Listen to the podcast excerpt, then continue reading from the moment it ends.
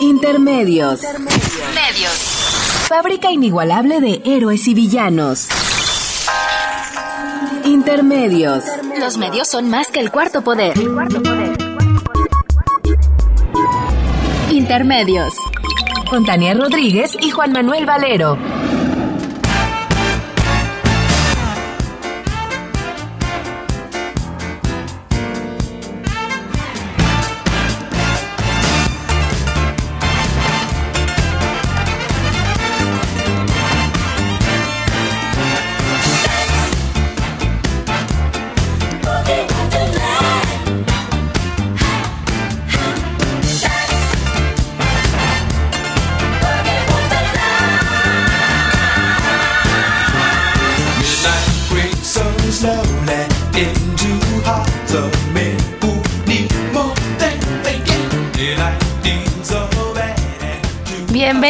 Intermedios, hoy jueves 11 de febrero del 2016. Los saluda Tania Rodríguez. Y Juan Manuel Valero con el privilegio de poderlo hacer a través de los micrófonos de Radio UNAM.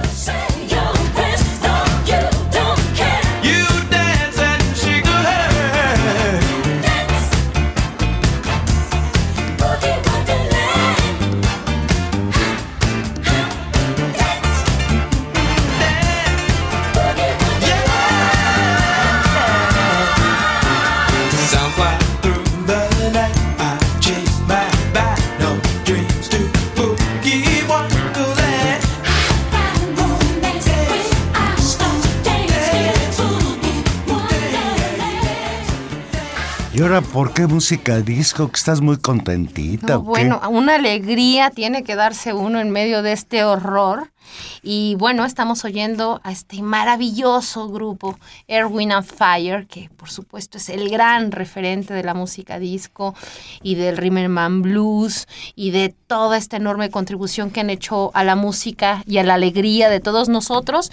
Y lo escuchamos porque desgraciadamente Juan Manuel este 2016 se va llevando se va llevando buenos músicos y justamente Maurice White, su pues su líder, el líder de este grupo, El cantante. pues digamos un, un, un músico de, de toda nota, porque además también tocó después con, con grandes exponentes de rhythm and blues y del jazz, eh, murió la semana pasada y pues es un muy buen pretexto para oír un estupendo gru- grupo de un género que Valero se niega a poner, pero que hoy nos impusimos Yo lo que te Gilberto tengo, Díaz yo lo que te tengo que confesar es mi ignorancia.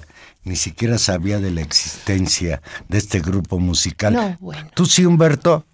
Tampoco, No, Humberto. bueno, Erwin and Fire es una maravilla. Nos va a estar acompañando hoy y será la única nota alegre Yo de, creo. de un, bueno, de un no, programa duro. No, hay una nota alegre. Ahí viene el Papa.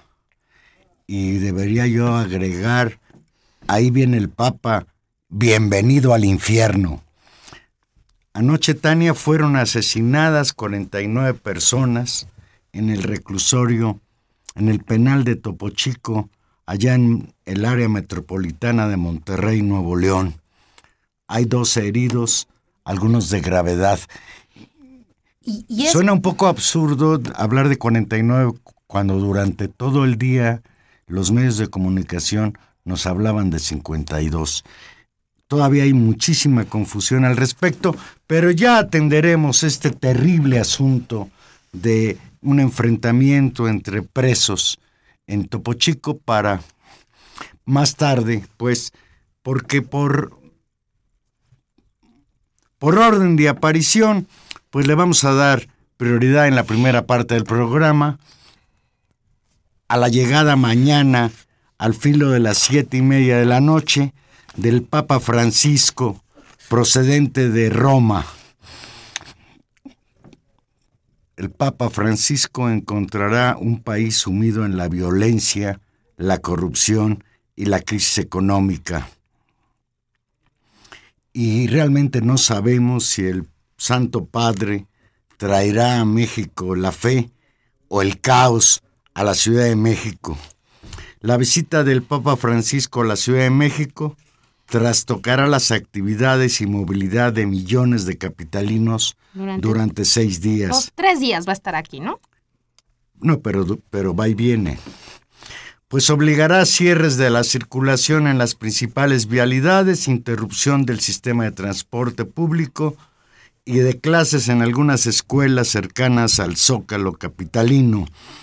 Los recorridos del religioso en la capital terminarán la mañana del miércoles 17, cuando llegue al hangar presidencial y tome un vuelo para Chihuahua.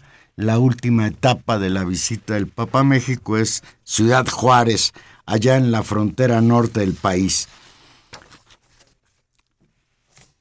La primera visita del Papa argentino a México y sus actividades en la capital del país obligará a la cancelación de clases en al menos 17 escuelas. Ni de mañana, en 10, más o menos en 16 estaciones del metro, en estaciones del metrobús, así que si Y- se va a mover mañana y el sábado por la ciudad, es muy importante que todos chequemos eh, los recorridos y las rutas que realmente van a estar disponibles, porque efectivamente, particularmente mañana y pasado mañana, sí se trastoca de manera Pues- terrible Pues el- ya desde eh, hoy la movilidad en, la ciudad. en esta zona del sur de la Ciudad de México, en la colonia Guadalupeín, allá en la delegación Álvaro Obregón, donde se ubica la Anunciatura Apostólica, y ahí dormirá el Papa en su visita a México, pues ya están empezando a padecer las afectaciones, las calles aledañas a la Anunciatura, ya son hoy vigiladas por el Estado Mayor Presidencial que colocó vallas para delimitar las zonas y controlar el acceso únicamente a habitantes y empleados de la zona. Fíjate qué cosa más curiosa, lo que es los mexicanos. Vecinos de la sede religiosa comenzaron a adecuar sus habitaciones y azoteas para rentarlas desde 600 hasta 1500 pesos en busca de la mejor vista de cuando el Papa entre y salga del lugar. De y lo que me parece, dentro de todo, lo que me parece terrible es esta limpieza social que ha habido. La intención gubernamental de mostrar una buena cara de la Ciudad de México al Papa derivó en acciones de lo que podríamos considerar limpieza social para retirar de las principales avenidas a personas en situaciones de calle, según denunció la Red de los Derechos de la Infancia en México, el Centro de Derechos Humanos Fray Francisco de Victoria y la Alianza Mexicana de Poblaciones Callejeras. En una carta pública, estas organizaciones denunciaron que la llegada del jefe del Vaticano, leo textual, se ha convertido en un pretexto para el retiro forzado de niños, niñas, jóvenes, hombres, mujeres, familias, personas con discapacidad y de la tercera edad que integran las, po- las poblaciones callejeras en la Ciudad de México y en el Estado de México. Pues sí, decían también eh, eh, los pobladores, sobre todo también del Estado de México y De de, allá de ciertas zonas, de ciertas zonas también cercanas a la Basílica, pues que la Avenida del Papa sí demostraba que era milagroso, porque ya había hecho la, la- el milagro de que parques que estaban en el abandono, fachadas que estaban a medio caer, zonas en las cuales no había, eh, digamos, cierta limpieza, eh, han sido eh, remozadas y muy puliditas para mostrar una buena imagen de la ciudad y del país. Y efectivamente, Valero, en un momento donde donde queda claro por distintos eventos que se juntaron justamente en estos días, siendo el de hoy ya la punta de lanza con estos 49 muertos en el penal de Monterrey, de, de esto que tú describes muy bien como el infierno y que podemos decir como este horror, este horror mexicano y esta violencia. Y tratar de embellecer eso también en buena medida puede ser signo, y ya veremos hasta qué punto, ya no, ya no lo analizaremos en unos minutos, sobre la intención del gobierno mexicano de suavizar una visita del Papa que no se ve del todo fácil en un contexto difícil como el mexicano, de un gobierno que ha tenido una exposición pública internacional fatal. Recordemos la imagen del gobierno de Peña Nieto es terrible, no solamente por el caso de los 43, que de nueva cuenta está en la agenda pública por los hallazgos de los forenses argentinos, que ya comentaremos más adelante, sino también por los casos de corrupción. Dos elementos que en distintas ocasiones en los en, ha habido pronunciamientos de, de- del, del propio Papa con respecto a la corrupción y con respecto a la violencia, y ya veremos de qué viene la mano en esta, en esta visita. Fíjate, a propósito de esto que señalas, Parece que el Papa y Peña Nieto tendrán dos agendas diferentes. El gobierno mexicano tratará de evitar que el pontífice llame al presidente a trabajar sobre una crisis de derechos humanos de proporciones epidémicas, de acuerdo con Amnistía Internacional. El Papa Francisco tendrá que resistir, leo textual, la aceitada máquina de relaciones públicas del gobierno mexicano, apegarse a su agenda y llamar al presidente Enrique Peña Nieto a que atienda la crisis de derechos humanos que sufre México. La más alta autoridad de la Iglesia Católica deberá escuchar las demandas de víctimas de abusos a derechos humanos y sus familias para conocer de primera mano la negligente respuesta del gobierno mexicano frente a la crisis actual. Esto de acuerdo con Erika Guevara, director en América de Amnistía Internacional.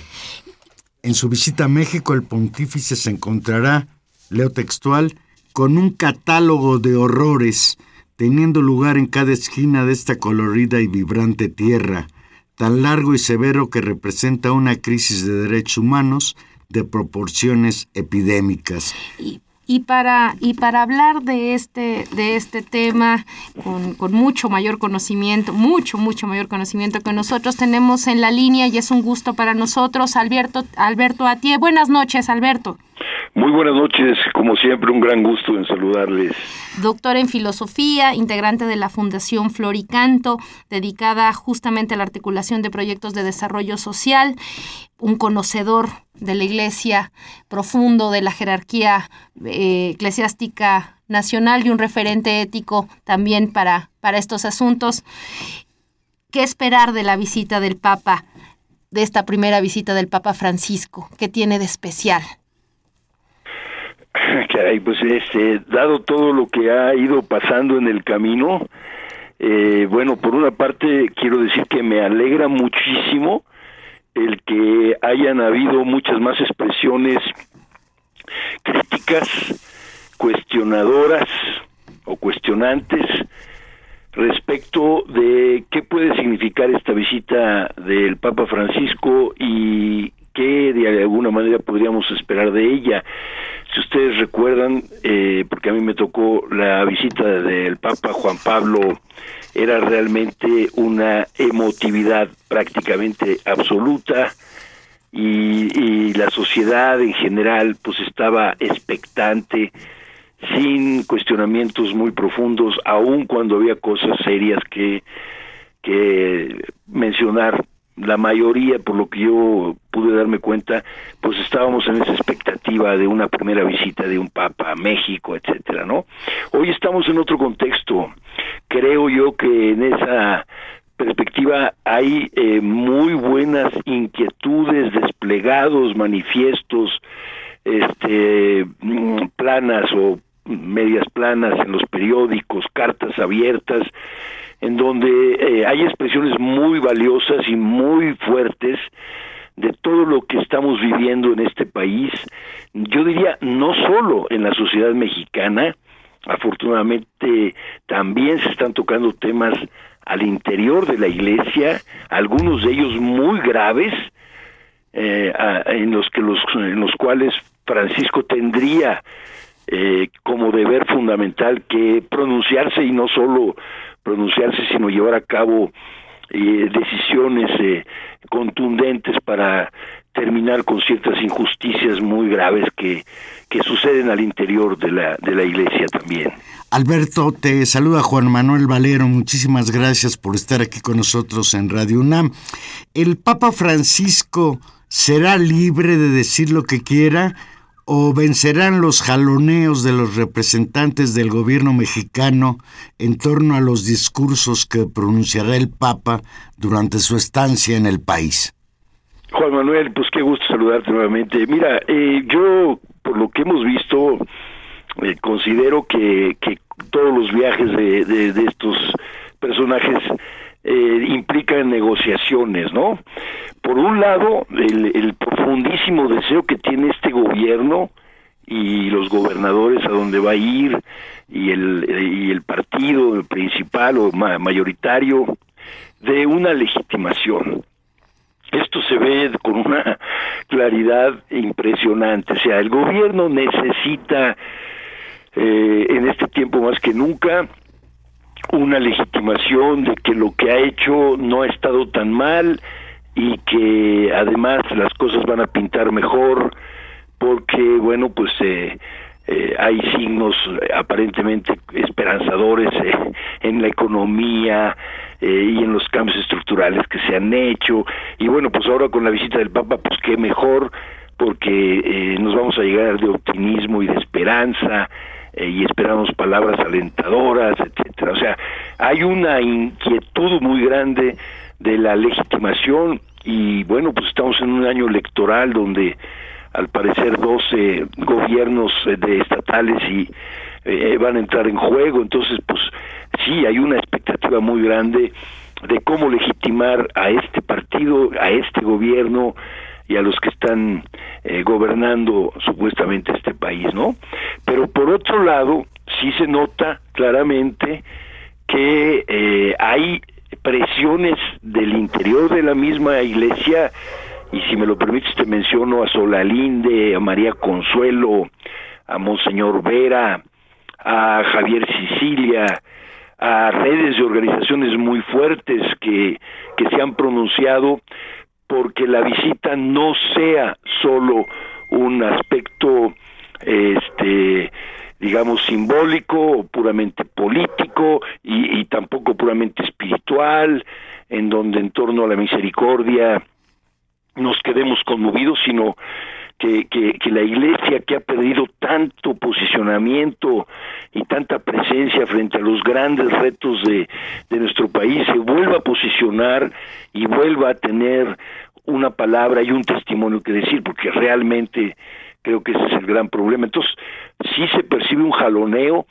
Yo no sé, la verdad, hasta qué punto el Papa mismo tenga un interés profundo y serio de tocar las cuestiones eh, que nos duelen más en nuestro país, porque analizando un poco sus viajes, te podría decir que me he quedado un poco frustrado de, de lo, por ejemplo, el viaje a Cuba del Papa, que yo esperaba que tocara más a fondo las cuestiones que tanto anhelan en Cuba de, de libertad y de justicia, etcétera, y sin embargo, bueno, pues no, no hubo tanto tanta profundidad en esos campos de su parte, ¿no? En, en, ese sentido de lo que está señalando Alberto Atié, cobra fuerza la versión de un probable encuentro del Papa con los familiares de los muchachos normalistas de Ayotzinapa que según fuentes vaticanas podría ser privado.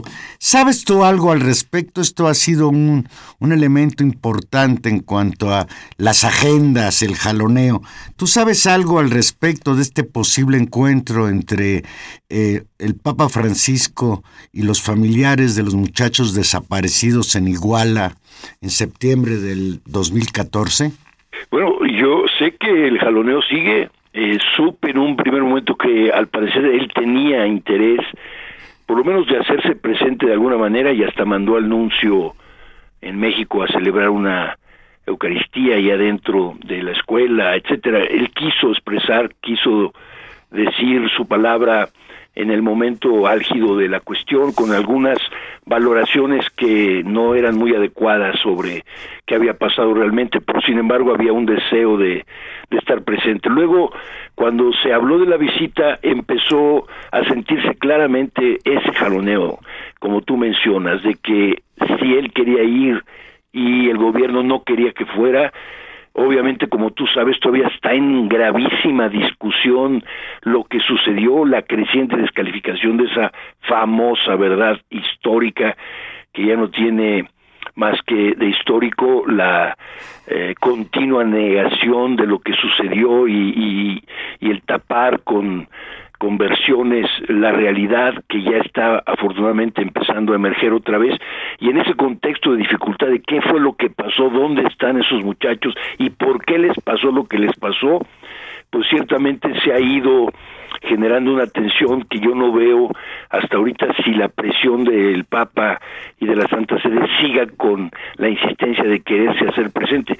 Yo espero que si no va o que si no se encuentra o que si no van a verlo, sí diga una palabra de todos modos, algo tiene que decir porque esos muchachos reflejan lo más terrible y doloroso que vive nuestro país eh, en, en, estos tiempos y ellos son realmente un grito de dolor y de sufrimiento frente a una injusticia estructural espantosa. Entonces, eh, no, no creo que él, si no se encuentra, no diga nada. Si no dice nada, te diré que me quedaré muy, muy este, desconcertado. Además, de otras cosas en las que se ve que no va a pronunciarse como la pederastia y otros temas tan graves que, que vive eh, la sociedad en México y nuestra iglesia aquí en México o la iglesia católica, ¿no? Eh, por supuesto, tratando de, de, controlar el optimismo con respecto a los pronunciamientos que, que, puede hacer y ya valdrá la pena hacer un análisis posterior efectivamente qué pasó, porque ahora, digamos, como, como señalas, está, eh, hay indicios, pero no sabemos a ciencia cierta qué es lo que va a pasar. Lo que sí llama la atención es que por lo menos haya duda, tú lo referías al principio, y hay un elemento importante, es decir, hay una sociedad que exige ciertas cosas de un de una de una personalidad mundial pues muy importante como es el Papa, hay una especie de exigencia, cosa que no habíamos visto, y por otro lado hay un margen de incertidumbre en la relación con respecto eh, al gobierno y al propio Papa. Las otras visitas de los papas habían sido ahí sí muy legitimadoras, incluso podríamos decir cómodas al gobierno y cómodas a un elemento adicional, Alberto, que usted conoce perfectamente, que es la jerarquía eh, católica nacional. ¿no? Eh, y ahora también se ve que ahí hay ciertos roces y incomodidad. Sí, efectivamente, yo, yo creo que, digamos, para mí algo que va a ser muy eh, significativo es eh, el encuentro del Papa con los obispos mexicanos en la Catedral Metropolitana o de la Arquidiócesis de México, es decir, ese encuentro eh, nos va a decir mucho, porque por un lado, pues digo, realmente quien preside o es responsable de esa catedral, pues es nada más y nada menos que el cardenal Norberto Rivera Carrera, que tiene un... historial, desde mi punto de vista, terrible en nuestro país. Y no solo me refiero a los temas de encubrimiento con respecto a la pederastia, sino a un tema que está muy ligado ahora con la posible visita del Papa a la tumba de don Samuel. Si ustedes Exacto. recuerdan, fue precisamente Norberto Rivera quien cerró el eh, famoso seminario del sur, el Ceresure, que era un seminario para la formación de los sacerdotes, de los futuros sacerdotes en toda la zona del sureste del país y que apoyado obviamente con Prillone, con el padre Maciel y, con la autorización de del Papa Juan Pablo, pues acabaron con ese con ese seminario y, este y eso fue lo que le dio a él la medalla para venirse a, como arzobispo de México, o sea, desde ahí está su historial, pero eh, ¿Te refieres, eh, la sin parte duda? última de su historia aquí en la Ciudad de México, pues es, es terrible.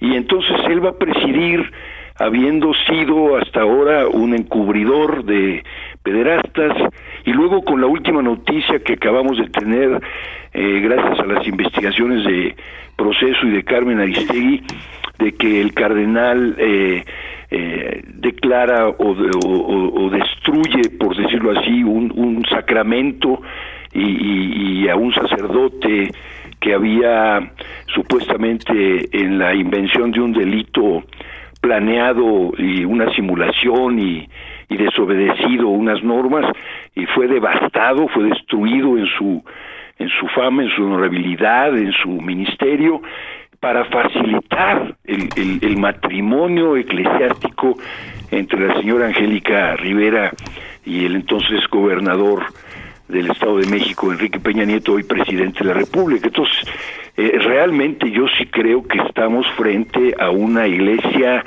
jerárquica en México, por lo menos del lado de del cardenal Rivera, eh, eh, gravísimamente comprometida con intereses de poder, con intereses eh, que desconocemos hasta dónde están las raíces, a dónde nos llevaría eh, Marcial Maciel, por ejemplo, eh, con todas sus eh, conductas delictivas a, eh, a nivel internacional y del que el cardenal fue su protector incondicional incluso hasta la fecha, ¿no? En el sentido de que nunca se ha retractado ni ha pedido perdón a quienes eh, acusó de haber eh, pagado a un periodista para mentir en el periódico de la jornada de 1997, ¿no? Entonces, eh, eh, ese encuentro, cómo va a ser, qué va a decir el Papa, o va a tomarlo todo en un plano eh, superficial de, invitar a los obispos a ser eh, heraldos del Evangelio, no sé, la verdad es que estoy en esa expectativa, eh, realmente la problemática interna de la Iglesia Católica es brutal, y este y no sé si si Francisco está dispuesto a enfrentarla y a buscar caminos a la luz de, del evangelio, ¿no? ¿Tú crees, Alberto, a ti que el Papa Francisco tenga conocimiento de este escándalo en el que para facilitar una boda religiosa entre el futuro presidente y la señora Rivera, el Papa esté consciente de toda esta maquinación que hubo entre el gobierno, el gobierno de Peña Nieto en el Estado de México y la alta jerarquía católica encabezada por Norberto Rivera para realizar una serie de maniobras que incluso pues precipitaron el eh, quitarle las posibilidades del ministerio sacerdotal a un sacerdote por cierto, muy enfermo. Tengo entendido que le mandó una carta al Papa, pero yo no sé si el Papa sea conocedor de este escándalo.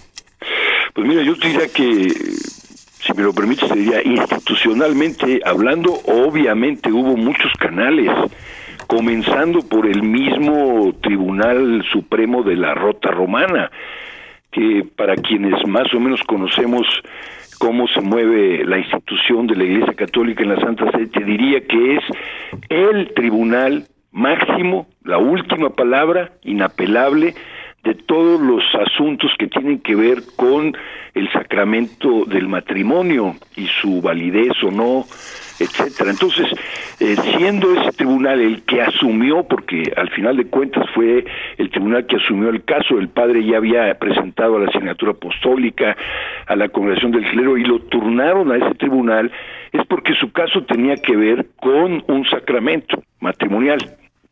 Y en ese sentido te diría yo que institucionalmente ese tribunal estaba obligado no solo a avisarle o a informarle al Papa de que había un asunto pendiente con un jefe de Estado, como tú sabes, el, la Santa Sede en eso es muy delicada y cuidadosa, por lo menos lo ha sido, ¿no? Y entonces, entonces ya institucionalmente en el momento en que eh, tenía que eh, darse una relación entre el presidente de México y eh, la señora eh, Angélica Rivera, este tenía que estar una información eh, presentada. A esto me refiero cuando fueron a verlo ya como un matrimonio para invitarlo a México.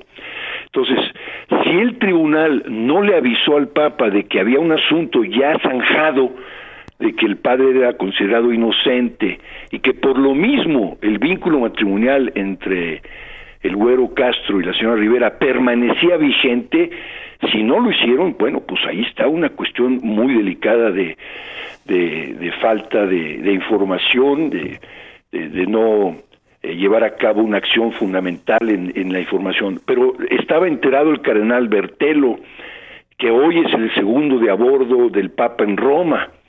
Estaba informado también, obviamente, el nuncio apostólico, eh, Christoph, de aquí de México. Desde el principio del asunto él estaba informado del caso, ¿no?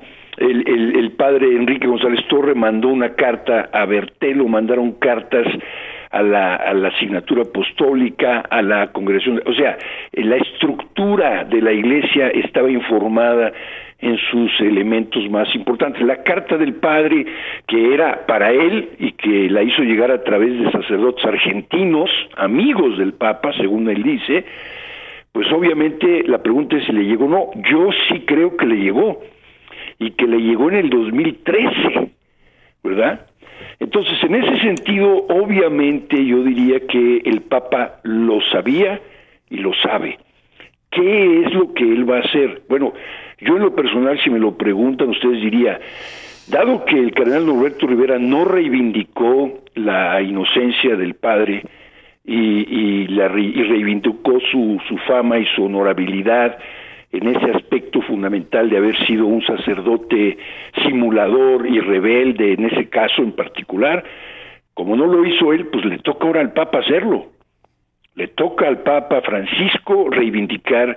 El padre se lo pidió eh, en su carta y este y yo creo que eso es un es un pendiente muy importante, ¿no? Que tendría que hacer. Y yo creo que le va a tocar al Papa dado que la Arquidiócesis de México ha estado diciendo que lo que el castigo del padre no tiene nada que ver con el sacramento del matrimonio de, de la señora Angélica, le va a tocar al Papa también decir de la validez o no del matrimonio que se celebró en la Catedral de Toluca. Te estás refiriendo al padre José Luis Salinas, a quien la Arquidiócesis de México castigó de manera injusta para, por haber oficiado entre comillas, irregularmente el casamiento religioso entre Angélica Rivera y su primer esposo, el señor José Alberto El Güero Castro. Efectivamente, así es, Juan Esa, a ese me refiero.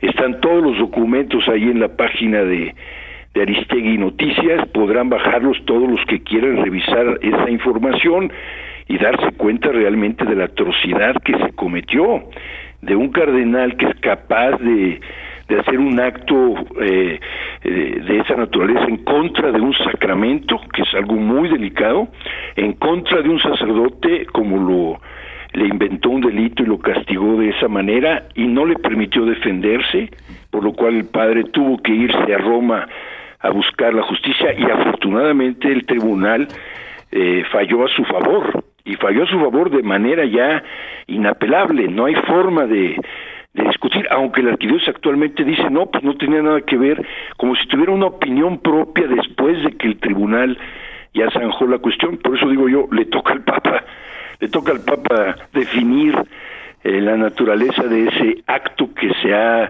celebrado en la Catedral de Toluca, no sabemos bien porque fue a puerta cerrada, pero pues ahí hay un tema muy delicado en ese sentido, ¿no? ¿Qué fue lo que se celebró ahí?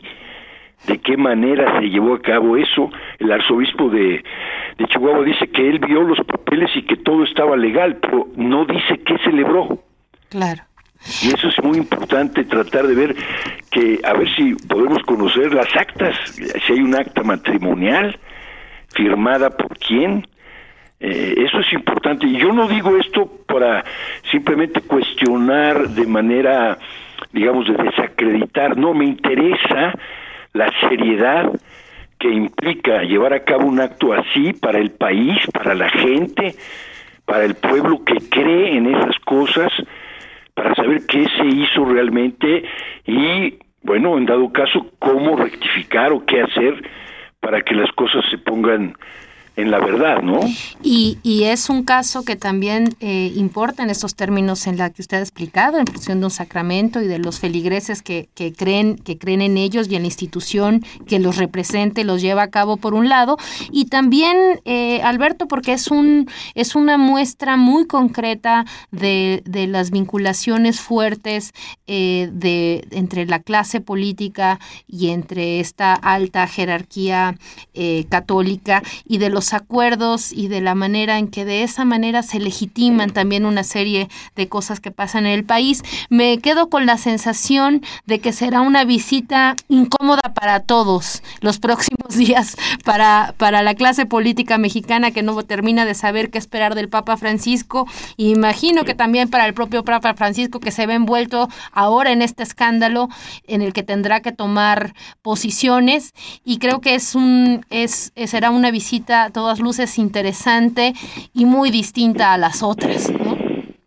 comparto completamente contigo, eh, será una visita incómoda para todos y yo creo que aquí es donde muchas cosas se van a tener que definir y yo creo que el país necesita definiciones y certezas sobre realmente qué es lo que nos está sucediendo y qué tenemos que hacer para superar situaciones de injusticias estructurales, todos los temas de desapariciones forzadas, de secuestros, asesinatos a periodistas, y van 40 sacerdotes asesinados y yo no he escuchado hasta la fecha un pronunciamiento del episcopado mexicano pidiendo una explicación o una investigación al respecto, lo cual me parece muy preocupante, ¿no? Yo no sé si existe, a lo mejor estoy equivocado, pero de lo que yo sé, no conozco. Entonces, ¿qué pasó? ¿Dónde estamos? ¿Qué, ¿A dónde estamos caminando en este país que tiene tantas necesidades, tantos problemas y, necesitamos como tener referentes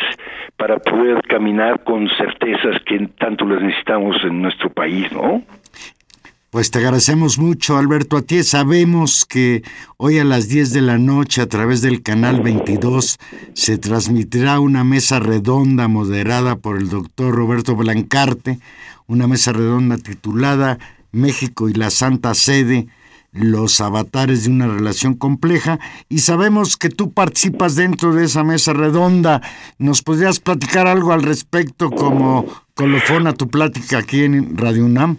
Con mucho gusto, te diría que así como en su programa de ustedes, la, la, el micrófono está abierto y puede uno dar opiniones respecto de, en este caso nos tocó a nosotros analizar un poco a, a- Jorge Mario Bergoglio desde que era eh, jesuita superior eh, provincial de, de la compañía, luego arzobispo en Argentina, y luego cómo viene con ciertas tendencias personales y con qué iglesia se encuentra cuando llega el papado en Roma y cómo y cómo enfrenta las cosas. Hasta ahí nos quedamos.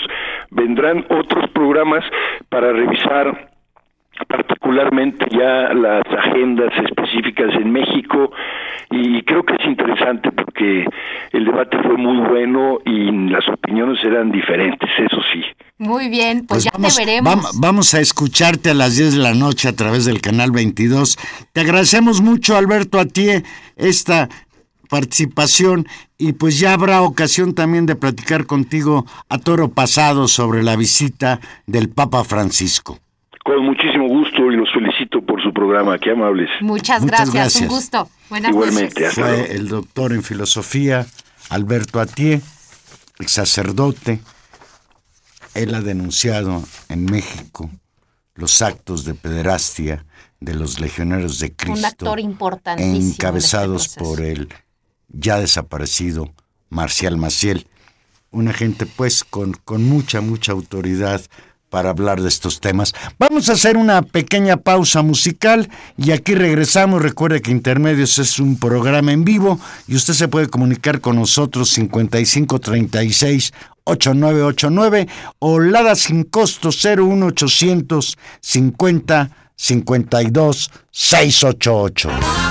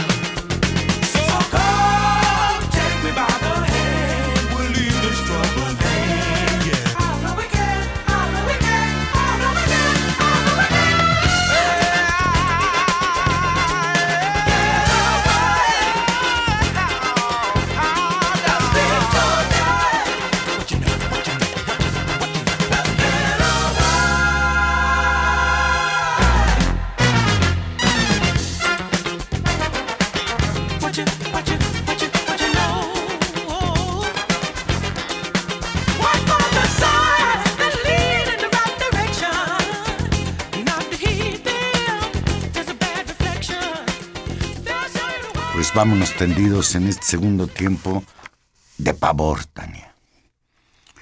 Como lo decíamos al principio del programa, un total de 49 muertos y 12 heridos fue el saldo de una riña provocada al interior del penal de Topo Chico por pugnas generadas entre líderes criminales, de acuerdo con la información que dio por la mañana el gobernador de Nuevo León, el señor Jaime Rodríguez Calderón, mejor conocido como el Bronco, que se ostenta como un candidato independiente que llegó a la gobernatura de Nuevo León.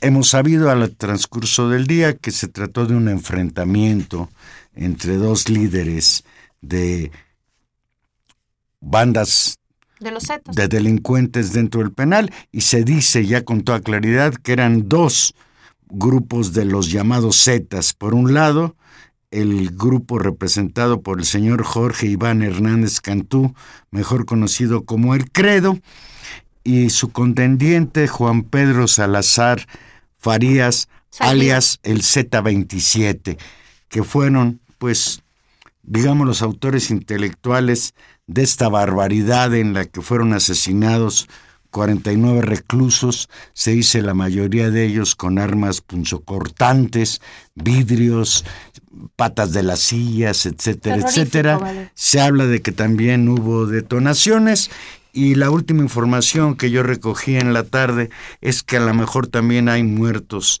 eh, mm, custodios. Es un penal sui generis, es un penal que expresa con contundencia el grado de corrupción que vive este país. Para que usted se dé una idea, es un penal que se autogobierna. Son los presos, los criminales que ahí están recluidos, los que deciden el gobierno del penal. ¿Sí? Es un penal en el que el tráfico de drogas, la prostitución, etcétera, son cosas de todos los días.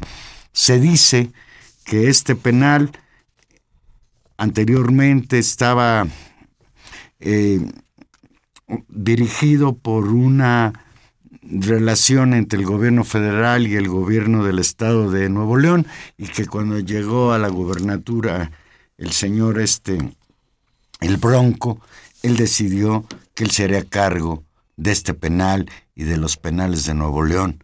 Y bueno, pues ahí están las consecuencias.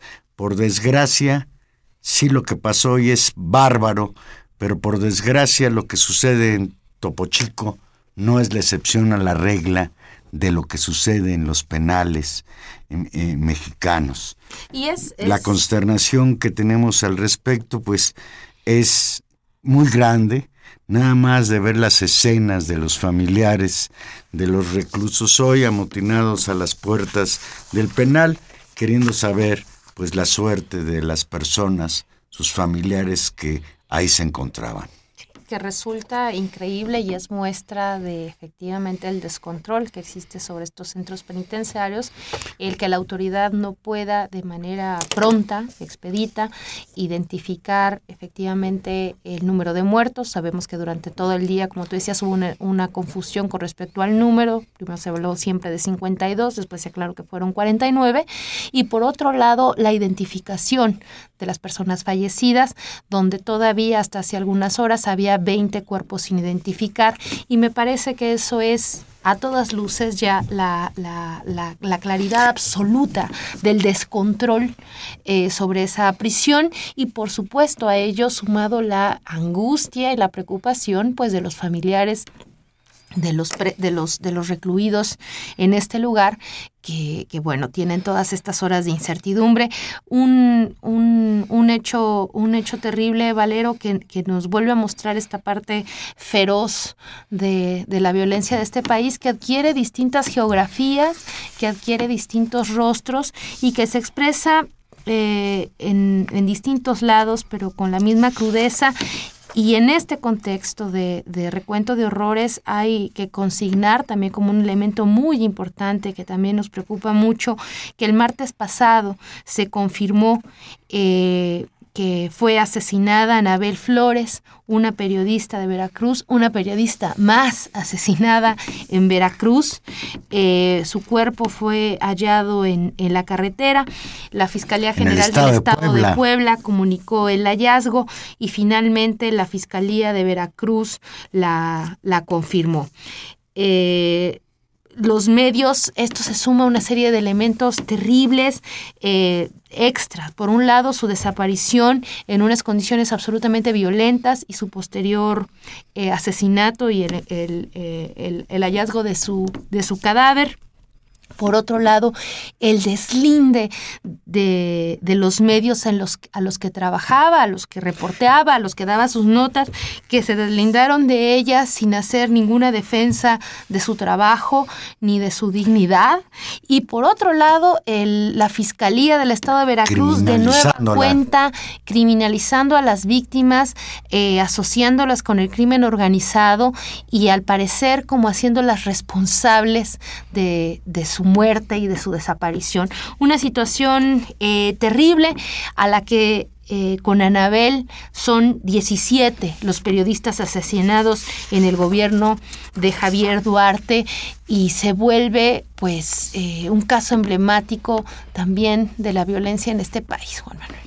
Y junto a esto, junto a este terrible hecho, el asesinato de la periodista Anabel Flores, pues también habría que destacar que el martes pasado nuestro amigo, colaborador a veces de intermedios, el periodista de la revista Proceso Álvaro Delgado, recibió una decena de mensajes con amenazas de muerte a través de distintas cuentas anónimas de Twitter.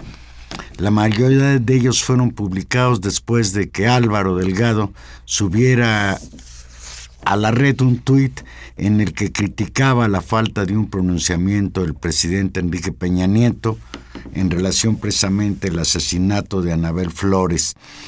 El tuit de Álvaro Delgado decía, en Los Pinos no hay duelo por el asesinato de la periodista Anabel Flores. Hay fiesta por el estreno del avión de siete- de 7.500 millones de pesos. Y bueno, por este comentario en Twitter de Álvaro Delgado, le empezaron a llegar anónimos como el de un tal Tercomonoxidos que dice la letra, ya está sentenciado hijo de puta madre, el patrón ya dio la orden. O como el de Not Followers, Álvaro Delgado, cuidado con lo que publicas, tú puedes ser el próximo, hay órdenes estrictas de eliminar a gente como tú. Y mira, Juan Manuel, eh, es, es terrible. Sabemos que las redes sociales se cometen excesos de toda índole, que el anonimato permite cualquier cantidad de improperios y situaciones y que podrían tratarse solo de eso. Sin embargo, en un Esperemos contexto, en un contexto como, como en el que estamos, en una, en una situación tan difícil, pues por supuesto que, que vale la pena decirlo públicamente como una muestra de solidaridad a nuestro querido Álvaro Delgado y como una muestra de preocupación con respecto a lo que ha sido durante estos años el acoso a los comunicadores y, la, y, la violencia que hay en, en. Particularmente hay que subrayarlo en el estado de Veracruz, bajo la administración de este energúmeno perista llamado Javier Duarte. Y pues mira, Tania, el lunes pasado, la Secretaría de Gobernación informó que fueron hallados los cuerpos de dos de los cinco desaparecidos desde el 11 de enero pasado en Tierra Blanca, Veracruz.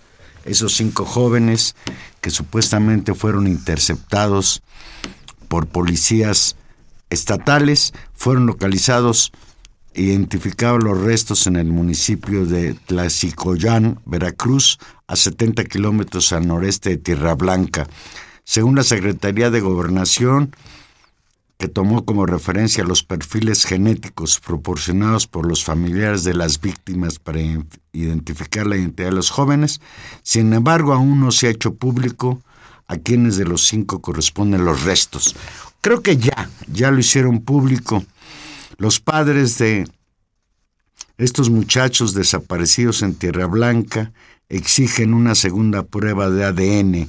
Leo textual, las familias de los cinco muchachos Vivimos momentos de profundo dolor y tristeza. Estamos hartos de vivir en la zozobra. Nuestro caso pudo ocurrirle a cualquier persona. Es demasiada la impunidad y la evidente red de complicidad entre las autoridades y el crimen organizado. Pues así anda este, este país, Tania. Y en ese contexto, Juan Manuel, en este contexto terrible donde los acontecimientos en Tierra Blanca, estos jóvenes que fueron levantados otra vez por policías municipales, teóricamente entregados a miembros del crimen organizado y teóricamente desaparecidos con cuerpos hallados que habían sido teóricamente quemados hasta no encontrar un solo resto, nos hacía todos los secos, todos los secos desde un inicio con, con los hechos en Ayotzinapa y la desaparición de los 43 estudiantes normalistas, eh, pues esta, este eco se vuelve grito sordo, Juan Manuel, cuando el mismo día, el mismo día en que la Procuraduría dice que ya identificó los restos, eh, los forenses, el equipo de forenses argentinos da su informe final y señala que no hubo una incineración en masa de los 43 estudiantes en el basurero de Cocula y lo termina demostrando y eso termina de de, de, de, derrumbar, me parece, lo que quedaba, si quedaba algo de los restos de esta verdad histórica de la que hacía referencia hace un momento Alberto Atié. El equipo argentino Eh, de antropología forense descartó que los 43 normalistas de Ayotzinapa hayan sido incinerados en el basurero de Cocula, pues afirmaron no existe evidencia científica de ello. De acuerdo con Mercedes Doretti, del equipo de peritos argentinos, el examen de la evidencia biológica y no biológica recuperada en el basurero de Cocula y la información adicional reunida no respalda la hipótesis de que hubo un fuego de la magnitud requerida y de la duración informada en la madrugada de aquel 27 de septiembre de 2014 que habría arrojado como resultado la incineración en masa de los 43 estudiantes desaparecidos. A esa misma conclusión, habría que recordarlo, Tania, había llegado ya el grupo de expertos de la Comisión Interamericana de Derechos Humanos en septiembre del año pasado, y ante estas conclusiones de los forenses argentinos, Santiago Aguirre, abogado de los padres, consideró, leo textual, seguir ahondando en la hipótesis del basurero es perder el tiempo. Es un distractor del gobierno el nuevo peritaje en Cocula anunciado que se está anunciando, agregó uno de los padres. Pues este es, este es el país que mañana empieza a visitar el Papa Francisco. Un país que, que eh, con estos dos hechos que se articulan no puede confiar en sus procuradurías, no puede confiar en sus policías, no puede confiar en una clase política.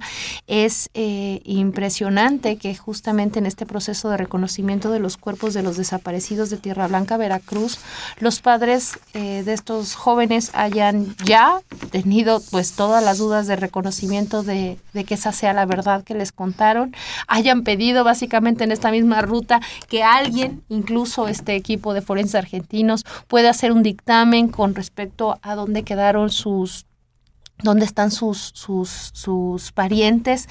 Y, y, y, es un botón de muestra, Juan Manuel, son dos casos emblemáticos, pero, pero lo comentábamos, eh, me parece el jueves pasado, esta ronda de lo que ha pasado en Veracruz. Recuerda también lo que pasó inmediatamente después de, de los hechos de Ayotzinapa con el encuentro masivo de, de, fosas clandestinas, de más cuerpos. Hay que decir que entre los descubrimientos atroces del equipo argentino de antropología forense sí confirma que en ese, en ese basurero de Cocula se quemaron cuerpos que encuentran evidencia de, de restos humanos que no son de los 43. Pero ¿y de quién son? Exactamente. Y, y a eso es el, el lugar del horror como, como una práctica cotidiana cotidiana de una enorme violencia y que, y que sí creo que, que es un momento eh, crítico en muchos sentidos. Hemos venido reportando hechos de violencia una y otra vez, pero me parece que esto, esto de Veracruz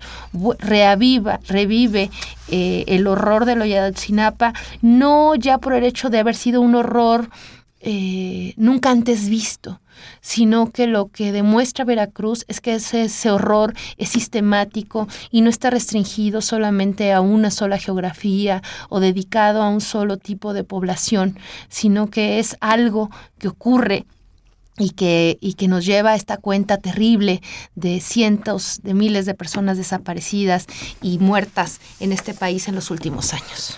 Es, me parece incluso infantil ver ahora la conducta de los gobiernos del Distrito Federal y del Estado de México muy preocupados por sacar de las calles a los perros callejeros y a los indigentes para que no le den al Papa una Mala una imagen. una mala imagen. ¿Y cómo ocultas a los 49 muertos de en la mañana en Topo Chico? Y los 17 periodistas asesinados, y los 43 de Ayotzinapa, y los 5 de Tierra Blanca, y así nos podemos ir con este, con este recuento de horrores. Dice Agustín Mondragón que la mafia de los gobernantes causa más enojo y molestias a los ciudadanos que la alegría de ver a un ministro de la religión que define Mondragón como una de las iglesias más corrupta y no olvidemos que Juan Pablo II casó a Vicente Fox. No, no lo casó él, pero sí le dio el permiso, ¿no? Anularon su primer matrimonio. Esto es algo inaudito. Pues no que vivíamos en un estado laico. ¿Por qué tanta preocupación ahora de los políticos, en este caso priistas, como Enrique Peña Nieto, de salir a que se casan por la iglesia? Y están hasta abaratando ese sacramento para los que creen en él, Tania. Sí. No, por supuesto. Ahora, Juan Manuel, antes de irnos, porque ya se nos acaba el, el programa, creo que un ángulo más de, de- esto que hemos narrado y particularmente de esto que tú mencionas ahora, el, el dar a, a conocer la trama oculta de la boda de Enrique Peña Nieto, como la tituló Proceso en, su, en el número que está circulando ahora, hay que decir que también en términos periodísticos es un trabajo importante y enormemente desafiante de dos medios que han eh, resistido a, a una confrontación muy fuerte con el gobierno federal, que es justamente el semanario Proceso y también eh, el equipo de Carmen Aristegui, la propia Carmen Aristegui, que firman esta investigación en conjunto.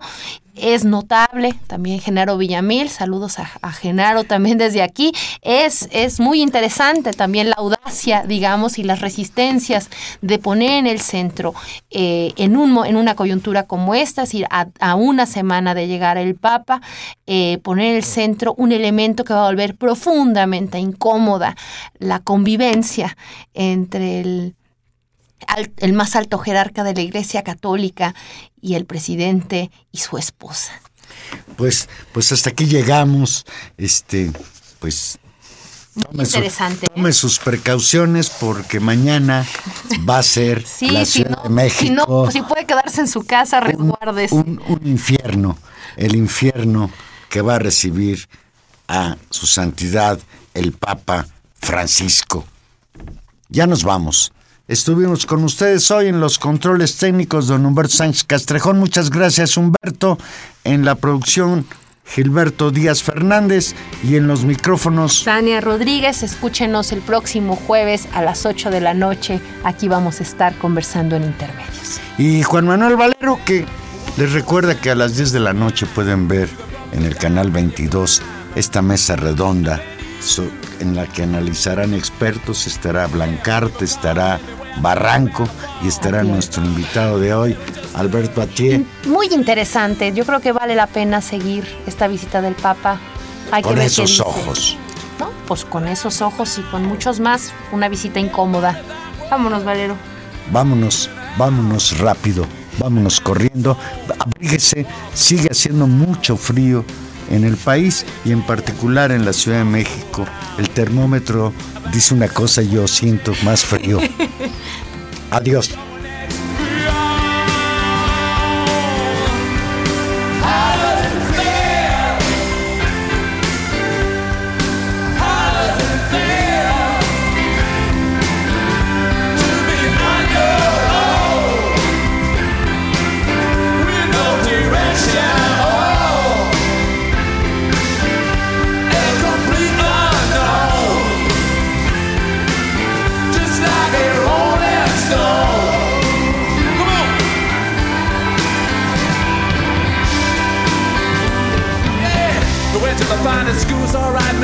But you know